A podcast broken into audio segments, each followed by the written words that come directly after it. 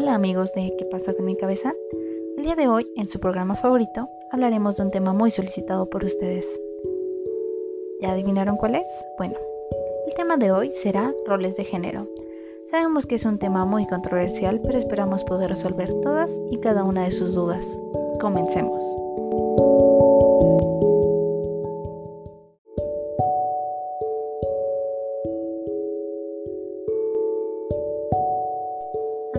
Comenzar con este tema, les explicaré qué es el género. Para los y las cientistas sociales existían dos términos distintos para referirse a las diferencias biológicas y aquellas construidas socialmente, las cuales son el sexo y el género. Aun cuando ambos se relacionan con las diferencias entre hombres y mujeres, las nociones de género y sexo tienen connotaciones distintas. El sexo se refiere a las diferencias y características biológicas, anatómicas, fisiológicas y cromosómicas de los seres humanos que los definen como hombres o mujeres, los cuales son características con las que se nace, son universales, es decir, comunes a todas las sociedades y culturas, las cuales son inmodificables. El género es el conjunto de ideas, creencias y atribuciones sociales que se construyen en cada cultura y momento histórico con base en la diferencia sexual, y sus rasgos se han ido moldeando a lo largo de la historia de las relaciones sociales. El enfoque o perspectiva de género considera las diferentes oportunidades que tienen hombres y mujeres, las interrelaciones existentes entre ellos y los distintos roles que socialmente se le asignan, y las relaciones de género determinan diversas formas de acceder a los servicios de salud y en especial de salud sexual y reproductiva. Ahí tenemos un ejemplo.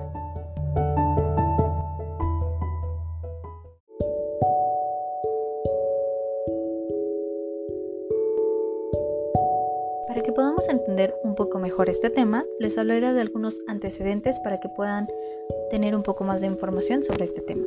Bueno, como categoría de análisis, el concepto de género es utilizado por primera vez en las ciencias sociales en 1955, cuando el antropólogo John Money propone el término gender role, el cual en español significa rol de género, para describir los comportamientos asignados socialmente a los hombres y las mujeres 1968, el psicólogo Robert Stoller definió que gender identify, la que en español es la identidad de género, que no es determinada por el sexo biológico, sino por el hecho de haber vivido desde el nacimiento las experiencias, ritos y costumbres atribuidos a cada género.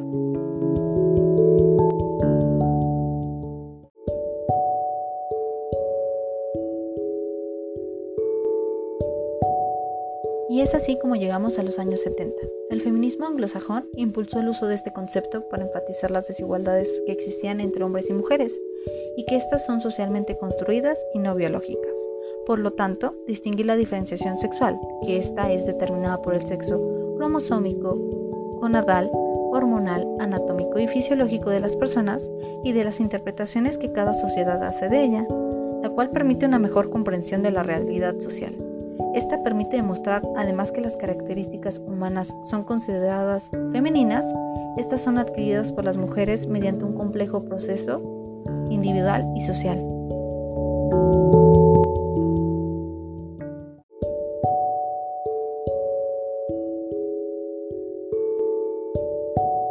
Entre los antecedentes podemos ver que desde la antropología el género ha sido definido como la interpretación cultural histórica que cada sociedad elabora en torno a la diferenciación social. Esta interpretación da lugar a un conjunto de representaciones sociales, prácticas, discursos, normas, valores y relaciones que dan significado a la conducta de las personas en función de su sexo. También tenemos que desde la psicología, el género es definido como el proceso mediante el cual individuos biológicamente que son completamente diferentes, se convierten en mujeres y hombres, mediante la adquisición de atributos que cada sociedad define como propios de la feminidad y masculinidad. En este sentido, el género es la construcción psicosocial de lo femenino y lo masculino. Podemos ver que también desde esta perspectiva psicológica, el género se convierte en una categoría en la cual se articulan tres elementos básicos, los cuales son la asignación de género, la cual es que se realiza en el momento de nacimiento de la persona, partir de la apariencia externa de sus genitales. La segunda es la identidad de género, que es el esquema ideoafectivo más primario, consciente e inconsciente de la pertenencia a un sexo y no al otro. Esta se establece más o menos a la misma edad en la que se adquiere el lenguaje, entre los 2 y 3 años y es el anterior y es anterior a su conocimiento de la diferencia anatómica entre estos sexos. Y por último tenemos el rol de género, es un conjunto de deberes, aprobaciones, prohibiciones y expectativas acerca de los comportamientos sociales apropiados para las personas que poseen un sexo determinado. Por otra parte, podemos ver cómo el género ha sido conceptualizado como elemento estructurador de un conjunto de relaciones sociales, las cuales son las relaciones de género, que determinan las interacciones de los seres humanos en tanto personas sexuadas. Las relaciones de género son socialmente construidas y por lo tanto son transformables. No proceden de la biología ni necesariamente son armoniosas, al contrario, pueden ser de oposición y conflicto. Como bien sabemos, el género y la sexualidad van de la mano, por lo que hablaremos también qué es la sexualidad. Bueno, como bien sabemos, la sexualidad es la principal construcción social de un impulso biológico, que además es multidimensional y dinámica. Es decir, la experiencia de una persona que tenga de la sexualidad está mediada por la biología, los roles de género y las relaciones de poder, como también por factores tales como la edad y la condición social y económica. Sin embargo, la influencia social más profunda sobre la sexualidad de una persona proviene de los roles de género prescritos, las normas y los valores sociales que determinan el poder relativo, las responsabilidades y las conductas de hombres y mujeres. Por lo tanto, la experiencia individual de la sexualidad no es más que la expresión de este desequilibrio.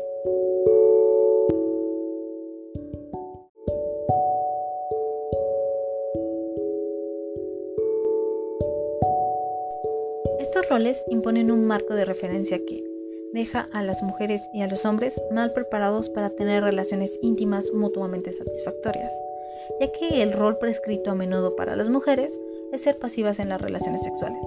No se les alienta ni se les apoya para que tomen decisiones con respecto a la elección de sus parejas sexuales, y mucho menos para que negocien con sus compañeros al momento y la naturaleza de su actividad sexual. Podemos y sabemos que no se previene un embarazo no deseado, que no se les dice acerca de las infecciones de transmisión sexual y mucho menos que reconozcan su propio deseo sexual. Sin en podemos ver que para los hombres, el rostro prescrito es la conquista sexual como una forma de probar su propia masculinidad. Se estimula a los hombres a pensar en primer lugar en su desempeño sexual, por lo que el placer sexual de las mujeres se valora como una prueba de desempeño masculino. Los roles socialmente prescritos que demandan a un macho sexualmente dominante se hace que los hombres también enfrenten riesgos si no actúan como hombres, si no pueden ser identificados como homosexuales. Y sabemos que la homofobia es una parte integral de la construcción social de la sexualidad masculina y conduce a patrones de conducta tales como el inicio sexual temprano y muchas veces riesgoso, o la actividad sexual coercitiva y abusiva. Desde esta perspectiva, la homofobia es destructiva para hombres y mujeres, ya sean homosexuales o heterosexuales. Los roles de género de hombres y mujeres que se refuerzan mutuamente tienen consecuencias especialmente negativas para las prácticas sexuales y la salud reproductiva. Ellas ponen en riesgo la salud de una mujer cuando la conducen a tener embarazos no deseados y abortos en condiciones de riesgo. La someten al riesgo de enfermedad por descuidar su salud. Un ejemplo sería el control prenatal tardío en adolescentes, por el abuso y la violencia de género, por prácticas dañinas como la violación y otras formas de relaciones sexuales obligadas, ya sea perder las parejas si no se accede a tener la relación sexual, y por infecciones transmitidas sexualmente, también conocidas como ETS, y estas incluyen el VIH y el SIDA. Los hombres también corren riesgos de contraer ETS, aunque es, es en menor medida que las mujeres, por la presión social a que son sometidos a iniciar la vida sexual tempranamente y la aprobación social que reciben por tener múltiples parejas.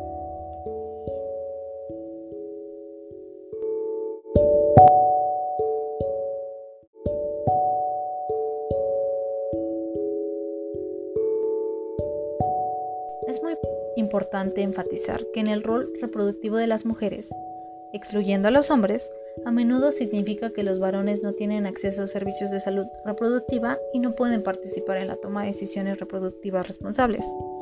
También es importante enfatizar que siendo la sexualidad una construcción social, se puede influir y modificar el hablar, el encontrar un lenguaje para los que no han sido expresados y es una vía fundamental para que las personas modifiquen sus percepciones de sí mismas y para que lleguen a comprender la relación entre su comportamiento individual y el contexto social y cultural en el que viven.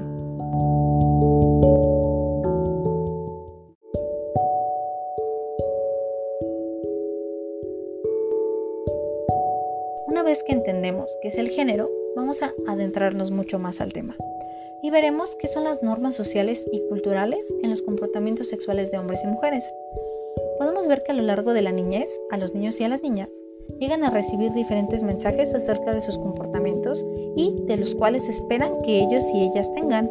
Normalmente esto lo podemos ver en los mensajes de sus padres, los mensajes que da la sociedad, sus compañeros del colegio, los maestros, la iglesia o los diferentes medios de comunicación que conocemos. Se les dice, por ejemplo, que en algunos comportamientos pueden ser aceptables para los niños y no para las niñas y viceversa. Por lo tanto, los y las profesionales de la salud deben ser sensibles a la forma en que las normas de género influyen en la toma de decisiones de los y los adolescentes respecto al comportamiento en la salud sexual y reproductiva y la forma en la que esas normas influyen en el acceso de los servicios de salud. La salud debe ser vista no solo en función de los servicios, sino también en función de las actitudes y calidad de esta atención.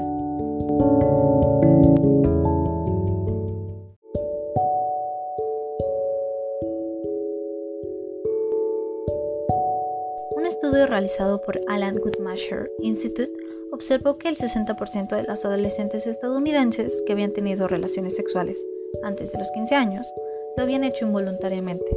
Por otro lado, los varones también pueden ser víctimas de relaciones sexuales por la fuerza o por coerción especialmente entre los niños en situación de calle.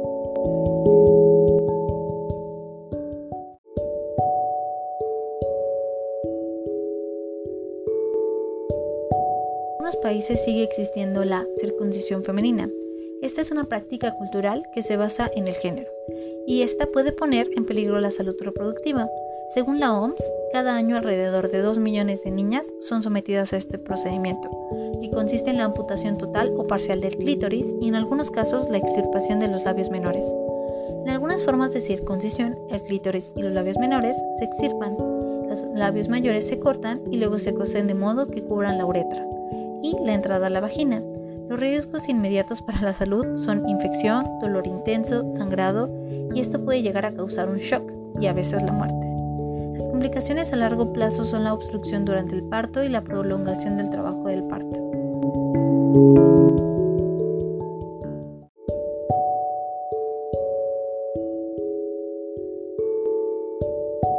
Hemos regresado amigos.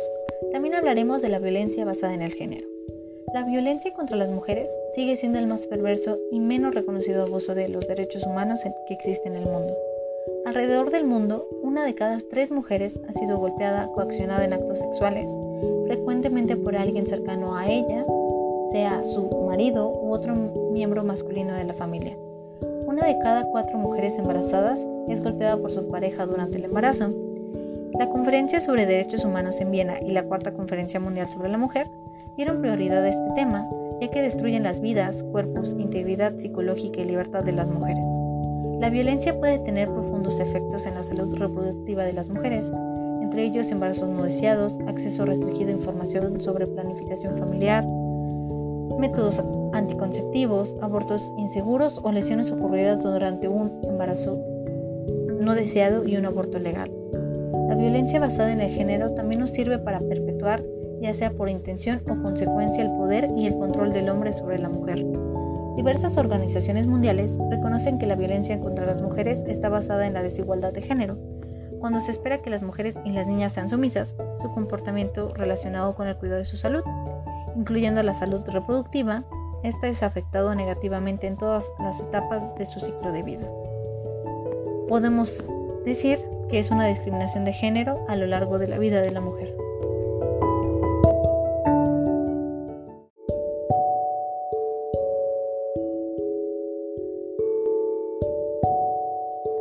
Tristemente hemos llegado al final de nuestro programa, pero antes de irnos nos gustaría darles una última opinión de este tema, esperando haber podido responder todas sus dudas.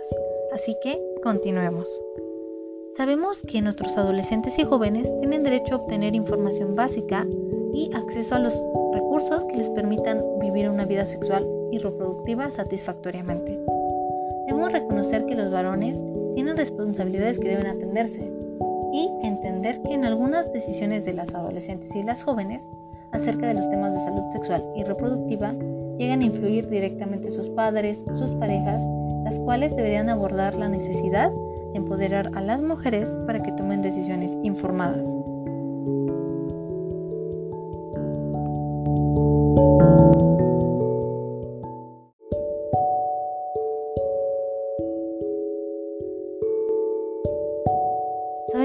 Tema es muy controversial, y más en estos últimos días. Pero una vez que hemos escuchado los antecedentes e información acerca de este tema, quiere nosotros mostrarles a nuestras generaciones pasadas y en las nuevas, y aún en las que estamos, que este tema tiene mucha importancia y que debería de cambiar.